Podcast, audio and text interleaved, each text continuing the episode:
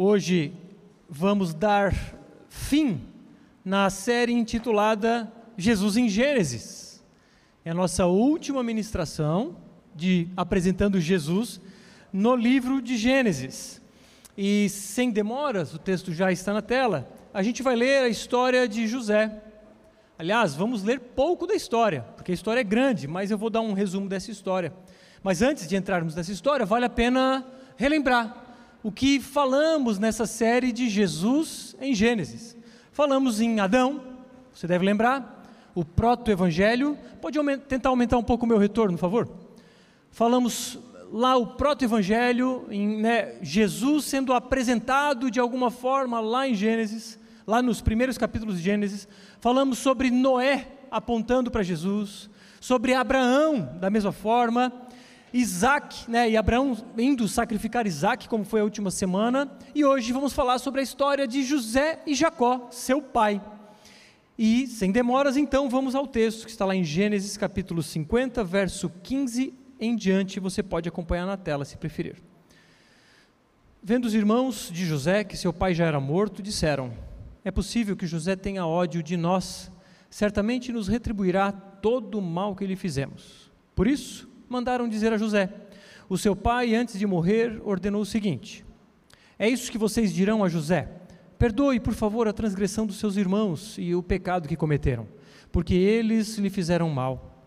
Agora pedimos que perdoe a transgressão dos servos do seu pai, de Deus, desculpa, transgressão dos servos do Deus de seu pai. Ao ouvir essas palavras, José chorou. Depois vieram também os seus irmãos, prostraram-se diante dele e disseram: Eis-nos aqui somos seus servos. Mas José respondeu: Não tenham medo. Será que eu, será que eu estou no lugar de Deus? Vocês, na verdade, planejaram mal contra mim, porém Deus o tornou em bem, para fazer como estão vendo agora, que se converse, que conserve a vida de muita gente. Portanto, não tenham medo. Eu sustentarei vocês e os seus filhos. E assim José os consolou e lhes falou ao coração. Vamos orar novamente. Deus, fale aos nossos corações nessa noite ensinando-nos não só um tanto de conteúdo intelectual, mas promovendo transformação dos nossos corações. Que o Teu Espírito Santo opere na vida de cada um que ouve essa mensagem, assim como que o, que o Teu Espírito poderoso opere por meio de mim, para a glória do nosso Senhor Jesus Cristo. É nesse nome que oramos e agradecemos. Amém. Hoje vamos falar sobre a paz que os verdadeiros discípulos de Jesus vivem. Sobre a paz que excede o entendimento e que nos proporciona durante as nossas vidas. Diante disso eu te pergunto: você vive uma vida de paz? Você vive em paz com o que você tem, com o que você é? Você pode dizer que você é uma pessoa que vive em paz? Que é um discípulo de Jesus que vive em paz? No fim do mês, você confia que o dinheiro para pagar as contas vai vir? Você fica em paz? Quando não tem emprego, você confia que no momento adequado e, e, e exato de Deus o emprego vai vir? E você descansa? Ou em meio à crise que a gente vive, preços de todas as coisas subindo, é, incertezas de toda ordem, você ainda pode dizer que vive em paz?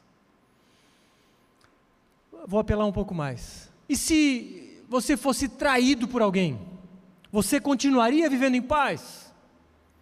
Se o seu cônjuge lhe traísse, como você reagiria?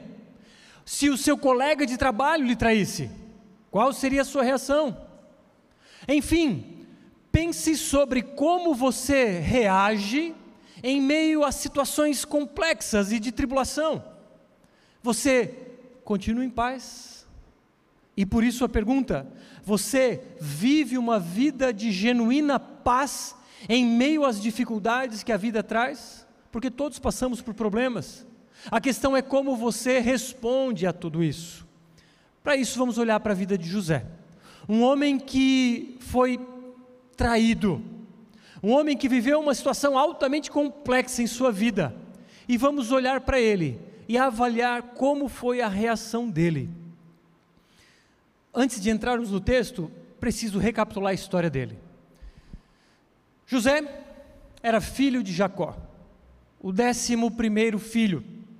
E você deve lembrar, na sequência, Abraão, Isaac, Jacó, José. Mas José tinha onze irmãos. E José era o filho amado de Jacó. Era um filho de sua velhice.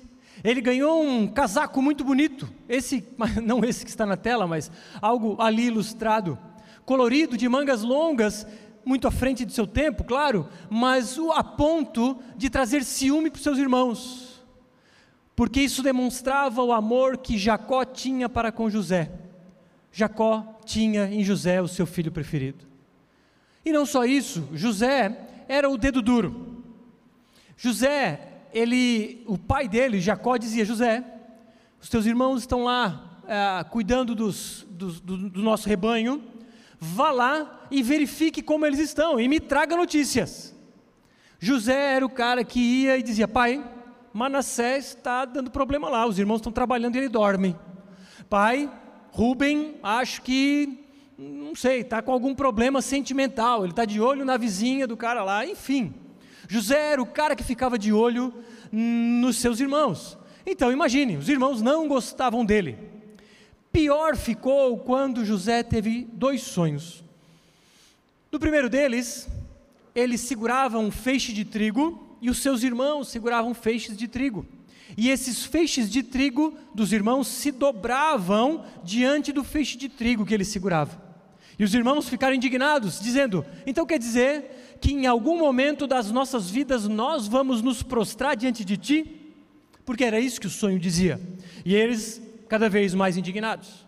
Certa vez, um segundo sonho.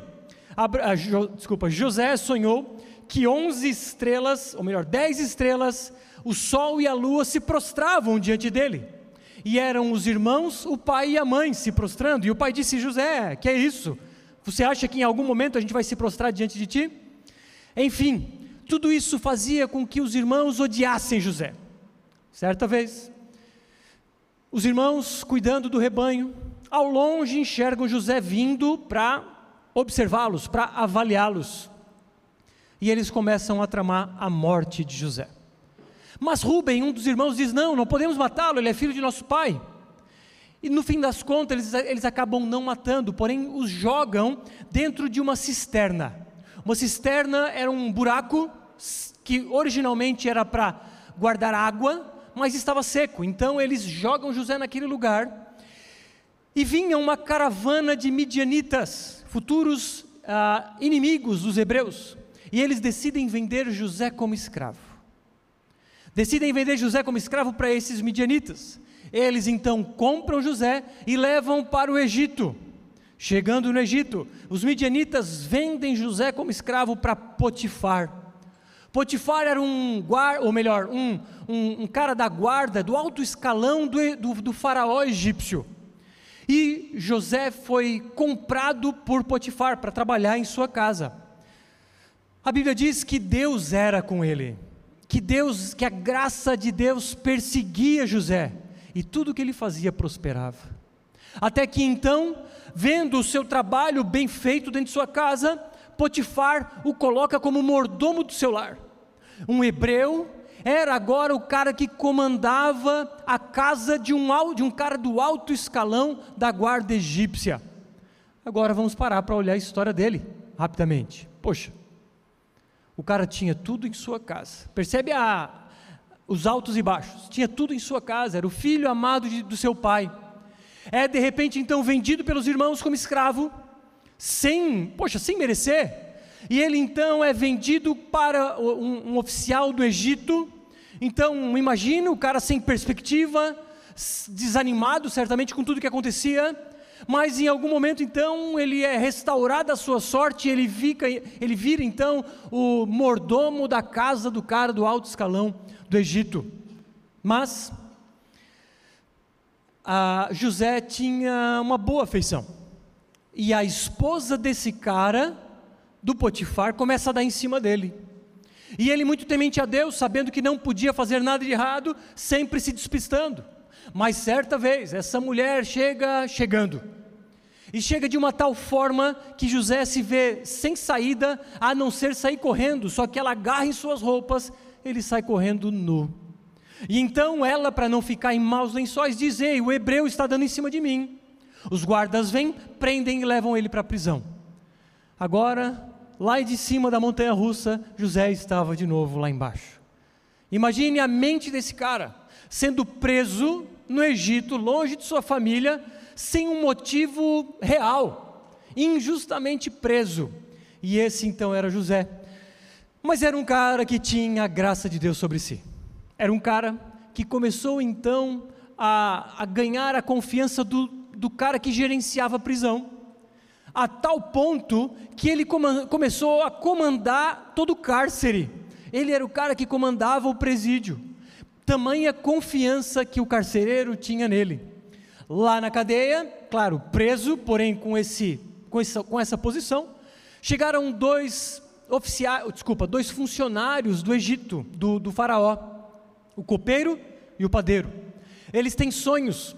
José interpreta os sonhos e a interpretação dele deu certo, casou o que ele havia falado. Aí ele, pedi, ele disse para um deles: Olha, quando tu voltares para o palácio, por favor, lembra de mim e fala para o faraó que eu fui preso injustamente. O cara esquece. Mais dois anos se passam, José na prisão, preso injustamente. Então o faraó tem um sonho. Estou resumindo a história, tá? Faraó tem um sonho e ninguém conseguia interpretar esse sonho. Aí então, esse cara que estava na cadeia se lembrou: não, mas tem um cara preso, um hebreu que sabe interpretar sonhos. Chama esse cara. José então é convocado para estar na frente do Faraó, interpreta o sonho e o Faraó acha interessante essa interpretação. Ele disse: Nós passaremos por sete anos de muita prosperidade, de, do, dos cereais se multiplicando de forma abundante, mas sete anos de fome. Então, guarde esses cereais no tempo de abundância, para termos na hora que faltar. O faraó gosta tanto da ideia que ele, por assim dizer, contrata uh, José como governador do Egito. Agora, debaixo, José de novo está lá no pico. Imagine a vida desse homem vivendo uma vida boa, tranquila em sua casa, vendido como escravo, de repente contratado, agora era o mordomo de uma casa do alto escalão, de repente vai para a prisão e de repente agora é governador do estado. Esse cara era o segundo cara mais importante do Egito, porque ele tinha o favor de Deus. E os sete anos de fartura começam, e os sete anos de fome chegam. Agora, atravessando o deserto, Lá do outro lado falamos de Jacó, seu pai e os seus irmãos, os irmãos de José. Eles haviam falado que José tinha morrido, devorado por animais. E claro, Jacó havia acreditado nessa história. E lá na terra prometida estava também fome, com dificuldade de cereais e mantimentos. Mas Jacó, o pai de José, soube que no Egito havia comida e disse: Filhos, vão até o Egito e lá busquem comida, vamos comprar comida, porque senão morreremos de fome. E eles foram. E essa história que eu resumi agora, ela tem aproximadamente 20 anos. Fazia quase 20 anos que os irmãos haviam vendido José como escravo. Eles chegam lá na pirâmide, não na pirâmide porque não era o palácio, mas enfim, chegam lá, batem na porta. Quem é que abre? José. O cara que tinha sido vendido pelos irmãos era o cara que agora estava atendendo os próprios irmãos. Mas você deve ter assistido filmes, novelas ou algo do tempo dos egípcios e sabe que eles raspavam o cabelo por conta de muito piolho, eles usavam roupas muito diferentes, os homens usavam maquiagem, é, parecia até alguns homens que, que eu conheço. Enfim, eles tinham uma aparência muito estranha, muito estranha. E claro, os irmãos então não reconheceram José, mas José havia reconhecido seus irmãos. Era a chance de José se vingar. Ei, não tem daqui para vocês não tem comida não, pode ir embora. Ele não fez isso. Ele, claro, a história aqui ela se desenrola com uma série de acontecimentos, mas no fim das contas José ajuda e não só ajuda, mas diz para que eles trouxessem toda a família para que trouxessem o pai, para que trouxessem todos os irmãos, e enfim, toda a família de José agora estava restaurada e vivendo no Egito. Mas o pai deles morre. Jacó vem a falecer. E agora então os irmãos ficam com medo. O que será de nós? Porque até então, e na cabeça deles, ele, José não nos matou porque tinha o nosso pai vivo, mas agora que ele morreu, o que será de nós? E aí entra o texto que nós começamos a ler no começo e vamos ler mais um pouco agora. Na tela, vendo os irmãos de José que seu pai já era morto, disseram: É possível que José tenha ódio de nós, certamente nos retribuirá todo o mal que lhe fizemos. Por isso, mandaram dizer a José: O seu pai, antes de morrer, ordenou o seguinte: É isso que vocês dirão a José: Perdoe, por favor, a transgressão dos seus irmãos e o pecado que lhe cometeram, porque eles lhe fizeram mal. Agora pedimos que perdoe a transgressão dos servos do Deus de Deus Pai. Ao ouvir essas palavras, José chorou. Depois vieram também os seus irmãos, prostraram-se diante dele e disseram: Eis-nos aqui, somos seus servos. Com medo então da vingança de José, eles mandam um mensageiro, inventando possivelmente uma história. Olha, o pai de vocês, José, ele mandou dizer antes de morrer que não era para que você matasse seus irmãos. Mas não sabemos se essa história é real, a Bíblia não nos diz. Mas possivelmente era uma invenção deles para se livrarem do problema. O ponto aqui é que José não tinha dado motivos para eles ficarem com medo. Pelo contrário, José sempre ajudou, mas eles sabiam que a culpa era grande. Então, o que fariam diante dessa situação, ou melhor, o que José faria? Porque aqueles que venderam José como escravo estavam agora se oferecendo como escravos. Os caras que tentaram acabar com a vida de José estavam nas mãos de José. E seria lucro para eles ser um escravo do próprio irmão, caso não fossem mortos. Mas enfim, como José reagiu? É sobre as marcas do discípulo que vive em paz que vamos falar hoje toda essa introdução para falar, para olhar para José e observarmos as marcas de um discípulo que vive em paz. E aí a gente vai olhar para essa história e a gente vai tirar a conclusão, cada um se vive efetivamente uma vida em paz. Primeiro ponto, então, um discípulo vive em paz porque não se coloca no lugar de Deus. Verso 19. Mas José respondeu: Não tenham medo, será que eu estou no lugar de Deus? José poderia se vingar. José poderia, no mínimo, tê-los como escravos. Mas José disse: Por acaso eu estou no lugar de Deus? Por, por acaso vocês acham que eu guardo mágoa ou rancor? Aí percebemos, irmãos, que a primeira marca de um discípulo é não se colocar no lugar de Deus, quem se coloca no lugar de Deus guarda mágoa, rancor e outras coisas do gênero. Detalhe importante: quando eu peco para com alguém, eu estou pecando em primeiro lugar para com Deus. E se o meu irmão guarda rancor de mim, ele se coloca no lugar de Deus. Como Davi, quando praticamente matou o soldado, porque enviou ele para uma guerra para que ele fosse morto, para ficar com a sua esposa. A Davi se arrepende e diz: Senhor, contra ti pequei. Davi tinha noção de que todo pecado é uma ofensa a Deus. Portanto, se o meu irmão peca contra mim, e eu me ofendo e fico guardando mágoa, rancor e não o perdoo, é porque eu estou assumindo o lugar de Deus eu me coloco no lugar de Deus, e essa não é uma marca de um discípulo. Porque quando me coloco no lugar de Deus, eu, ah, eu estou guardando a mágoa e não perdoo o que ele me fez. Isso só me mostra que eu sou imaturo. Pessoas que estão mais preocupadas com o que o outro faz para consigo são, no fundo, no fundo, egoístas pensam que o mundo, que o mundo gira ao seu redor. E essa é uma marca de pessoas imaturas. Quem guarda mágoa e rancor e não consegue perdoar, acha que o mundo gira ao seu redor, tomando o lugar de Deus. E não percebe, mas toma o próprio veneno, esperando que o outro morra. Cuidado. Como então você reage quando alguém lhe ofende? Se você fica ofendido e guardando mágoa e não perdoa, possivelmente você é um cristão imaturo, porque está se colocando no lugar de Deus. Outra forma de se colocar no lugar de Deus é viver segundo o seu próprio entendimento, é abrir mão das Escrituras e andar segundo aquilo que acha que é certo, é viver uma vida pautada no seu próprio entendimento, é viver uma vida pautada naquilo que acha ser correto. Uma vida então que não é pautada na palavra de Deus. É uma pessoa autônoma, uma pessoa que vive segundo o seu próprio saber.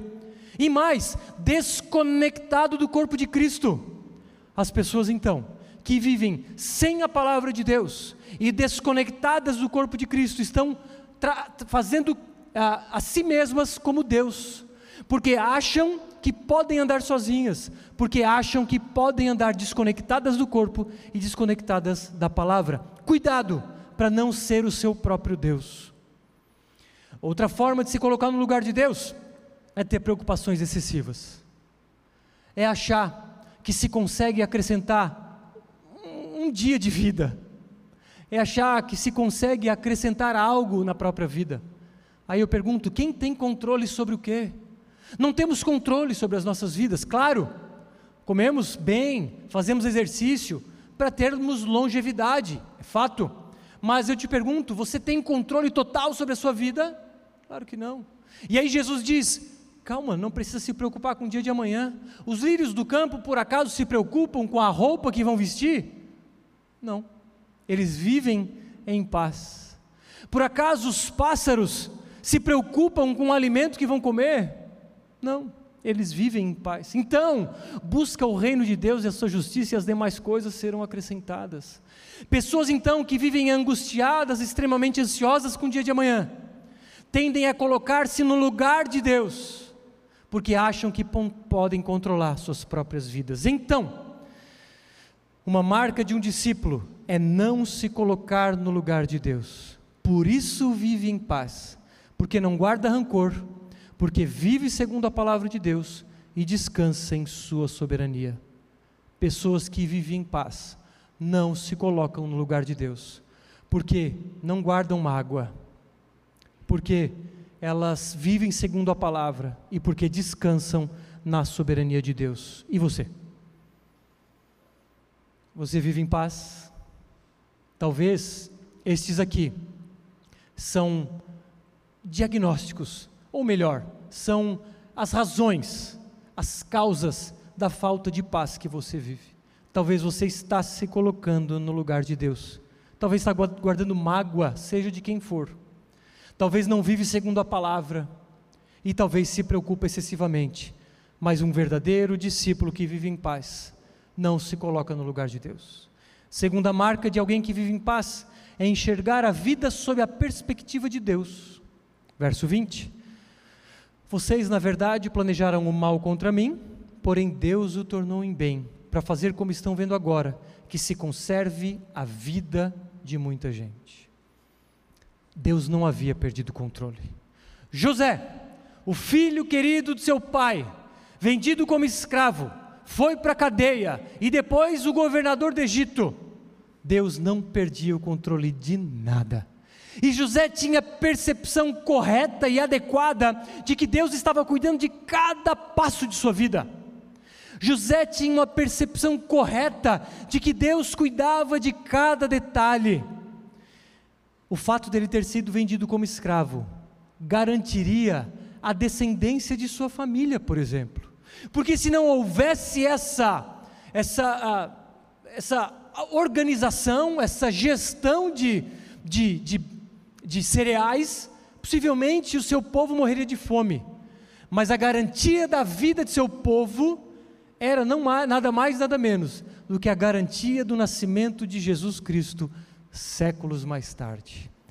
José sabia que tudo estava no controle de Deus, por isso ele vivia em paz. Então, José conseguia perdoar os irmãos, porque sabia que a sua própria morte não estava nos planos de Deus, e por isso seria impossível que os irmãos conseguissem tal feito.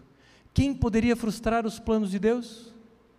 Eu te pergunto: alguém pode frustrar os planos de Deus? Jó tinha uma percepção clara sobre isso. Agora eu bem sei que tudo podes e que nenhum dos teus planos pode ser frustrado. Irmãos, por favor, esqueçam a história de que Satanás e Deus estão brigando pela sua alma. Aqueles que são de Deus estão guardados na palma da mão de Cristo. E Jesus disse: Jamais perderei uma de minhas ovelhas. Aqueles que são dele, o maligno não toca, é o que a Bíblia diz. Agora, muitos acham que o plano de Deus pode se frustrar em sua vida, porque deu brecha, porque deu, esqueci a palavra, legalidade. Aí o demônio entrou na área tal, agora precisa de um banho de óleo de Israel. Suba no monte de joelho, dê três pulos e vire uma cambalhota, e aí você vai ser liberto. Ah, não esqueça de dar o seu dinheiro também. E o óleo é vendido. É, e assim por diante. Irmãos, por favor, acordem. Existem milhares de pessoas sendo enganadas por lobos aí fora. Enganadas, manipuladas por medo e eles têm medo de Satanás. Claro, temos certo respeito, por assim dizer, sabemos das artimanhas, mas irmãos, medo. Eu sirvo um Deus que é Rei do universo, eu sirvo um Deus que detém os oceanos na palma de Sua mão. Nós servimos um Deus que, por meio da Sua palavra, tudo que nada existia veio à existência. E não só isso, Ele comanda cada centímetro quadrado dessa existência. Algo pode se frustrar? Algum plano dele pode não acontecer? Aqueles que dizem isso rebaixam Deus a um segundo escalão. Cuidado, não faça isso com o nosso Deus. O ponto é, o nosso Deus está sobre todas as coisas. Desculpa, e quando enxergamos sob essa ótica, entendemos que quando passamos por um problema, na verdade é um aparente mal. Como Jonathan Edwards disse, quando olhamos para as peças de um mosaico, peças de um azulejo, por exemplo, que não tem forma ah, ah, organizada, que é uma peça quebrada, que não tem beleza em si, mas ela no contexto como um todo, e eu dou um passo para trás e eu enxergo a figura formada, eu vejo beleza. Assim é a vida, sob a ótica de Deus. Passamos por dificuldades, passamos por problemas, mas sob a ótica de Deus, tudo é bonito tudo é para a glória dele, ainda que soframos. Claro, é fácil falar, a gente sofre, é verdade, mas quando damos um passo para trás, como José fez, nós conseguimos enxergar a mão de Deus cuidando de cada detalhe. É a face carrancuda de Deus e a sua mão bondosa e poderosa por trás de todas as coisas, cuidando de cada detalhe. Por isso, quem enxerga a vida sob a ótica de Deus, vive em paz porque sabe que todo acontecimento tem um propósito, porque todas as coisas cooperam para o bem daqueles que amam a Deus. Agora, como você reage quando alguém lhe faz mal? Se o irmão falou mal de você, como você reage? Rancor? Mágoa? Mimimi? Faça uma autoavaliação. O irmão não te cumprimentou à noite porque ele é míope.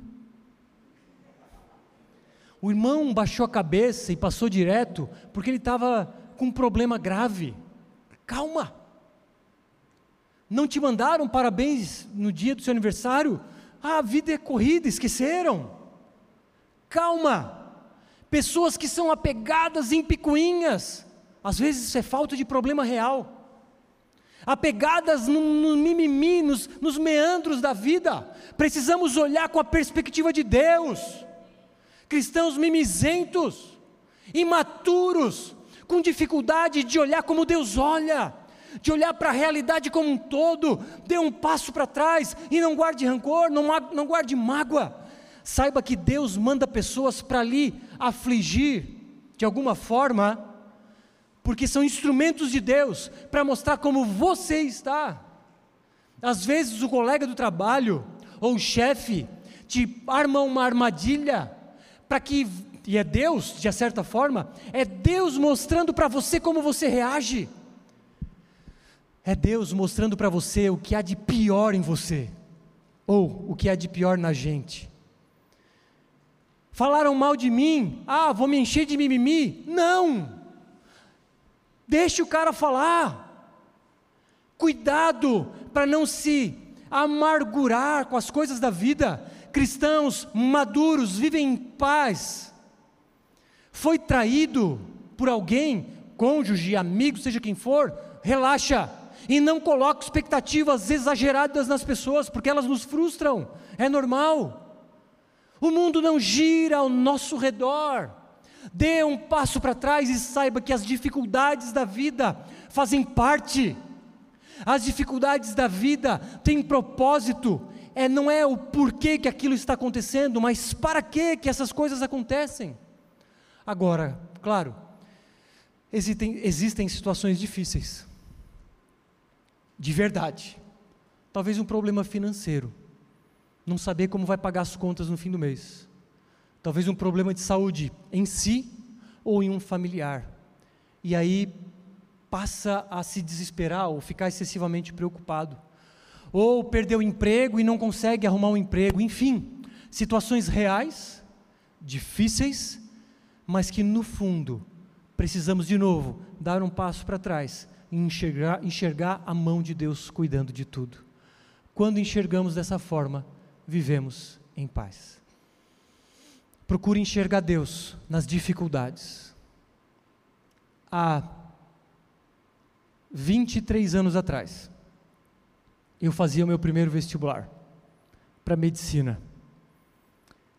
E naquele tempo ainda era possível passar em medicina na UFSC, hoje é quase impossível. E havia muita expectativa de mim e de outros, eu, bom, vou passar. E não passei. E fiquei extremamente triste. E não entendia, tudo bem, não era cristão na época. E, mas enfim, extremamente triste e chateado com a situação. Acabo entrando na faculdade de fisioterapia, acabo então trilhando outro, outro rumo. Acabo indo para a educação física e anos mais tarde venho até a academia. E no ano de 2013 eu precisava então de, uma, de um contador para organizar a academia, não um consultório médico, porque eu não tinha passado para medicina.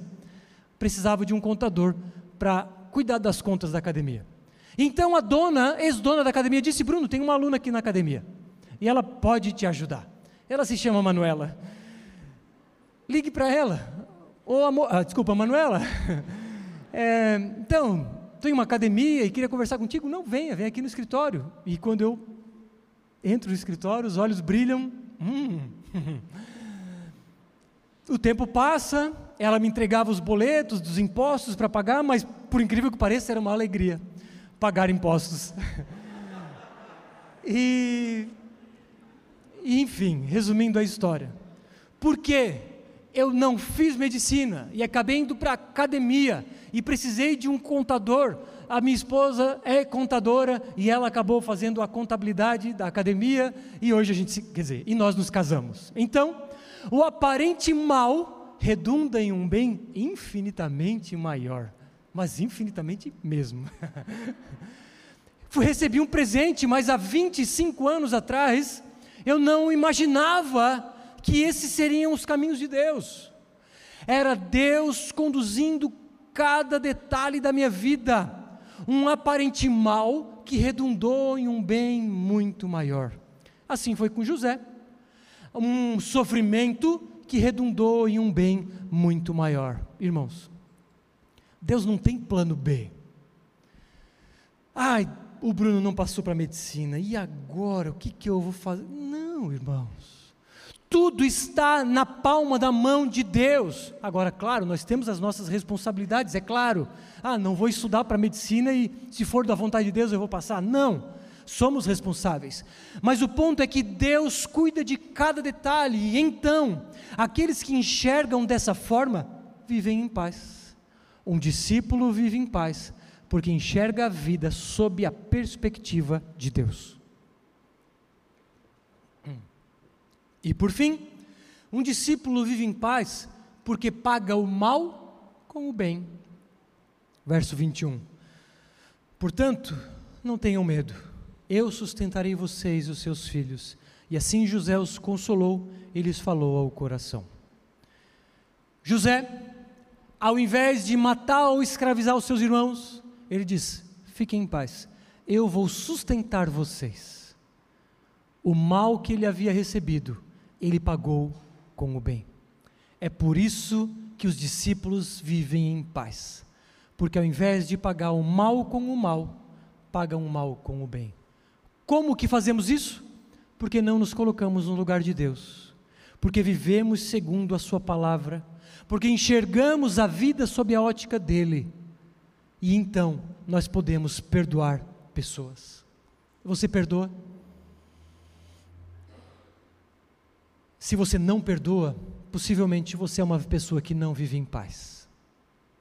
Irmãos, o meu convite nessa noite é para que você viva uma vida em paz. E você pode viver dessa forma.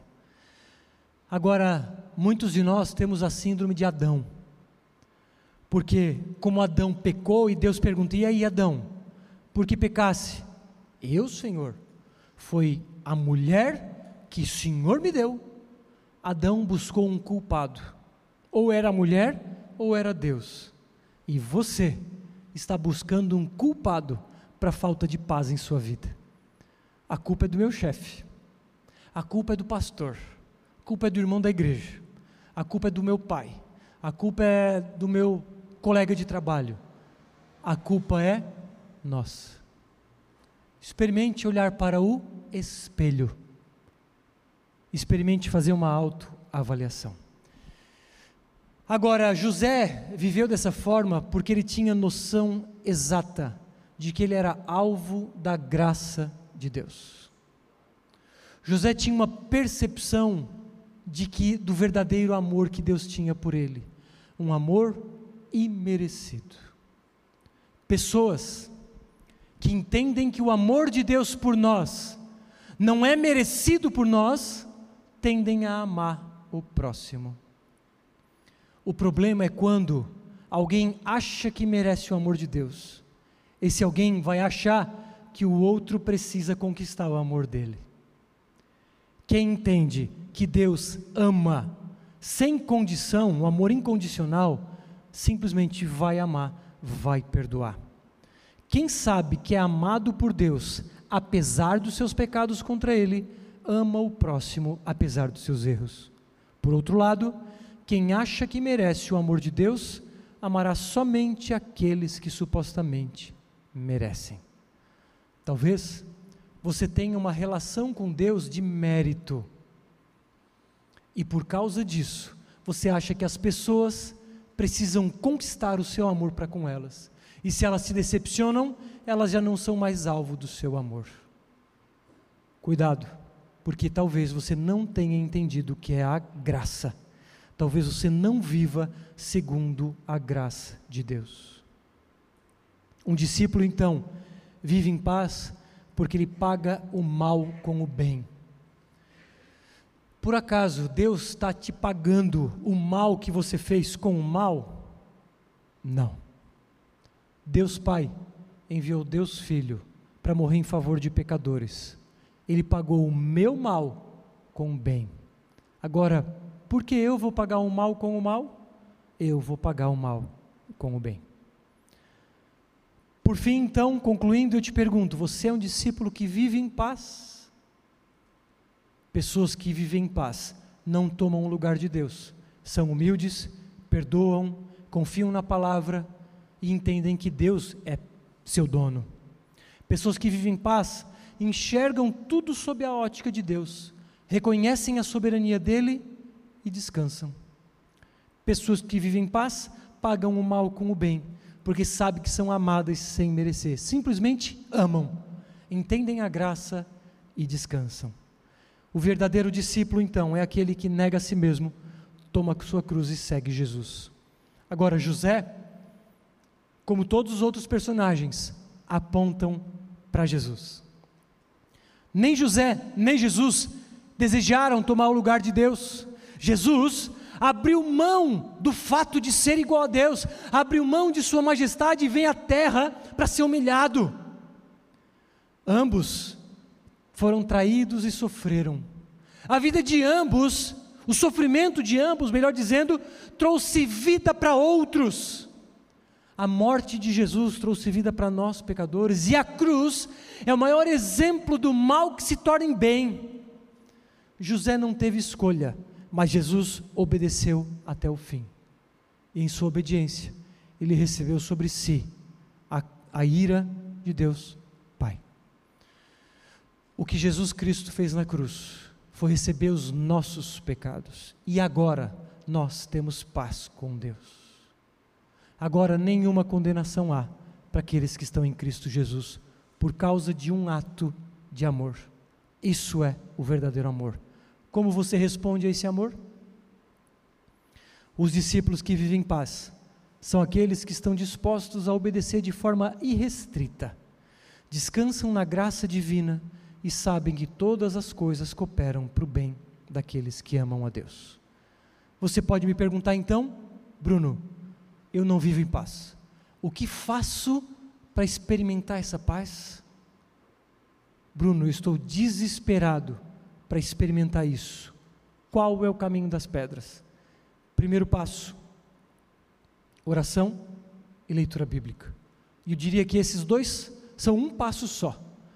Você precisa ter uma vida dedicada diariamente à oração e leitura bíblica. Porque ali você conversa com Deus, ali você abre o seu coração e ali você praticamente ouve a voz de Deus ao ler as suas escrituras. Primeiro ponto, Segundo ponto, cultos, queridos. O culto não é um evento que você vem, tipo uma vez por mês num show de tal coisa. Culto é o lugar onde viemos todos os domingos. E eu vou repetir: o culto é o lugar onde a gente vai todos os domingos. Não é para ir aleatoriamente, é no culto que a gente recebe graça da parte de Deus.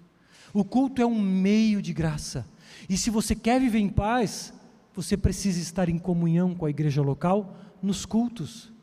Mas não só nos cultos, nos pequenos grupos. Porque a comunhão em torno da palavra é outro meio de graça. Quando nos reunimos nas casas, compartilhamos dificuldades, desafios, pedidos de oração, aprendemos uns com os outros. Se você não faz parte de um pequeno grupo, por favor, faça. Você precisa se envolver em algum destes. E é para o seu bem, é para você experimentar essa paz que a gente vive em comunidade. Está à sua disposição. Se você acha que você não é pastoreado, por exemplo, é porque você não se conectou ao corpo. A nossa a forma de entender pastoreio é todos pastoreando a todos, por assim dizer é o sacerdócio de todos os santos, e nós caminhamos juntos, ajudando uns aos outros. Você pode ser acompanhado, desenvolvido, pastoreado e treinado junto a um desses grupos. Você pode vir a uma reunião de oração, dia 6 de novembro, sábado, 20 horas, para experimentar um pouco mais de Deus. Enfim, dessas formas podemos receber da parte de Deus e experimentarmos uma vida de paz. Como? Oração, leitura bíblica, cultos, vida em comunidade, vida a cultos de oração, e eu expandiria aí um próximo passo para o serviço, quando dedicamos a nossa vida ao reino de Deus, porque é melhor dar do que receber. Enfim, se você não vive em paz, você tem o caminho das pedras. Você tem aí a a requisição do médico, te dando a descrição do tratamento, está em suas mãos. Ser tratado ou não, viver em paz ou não.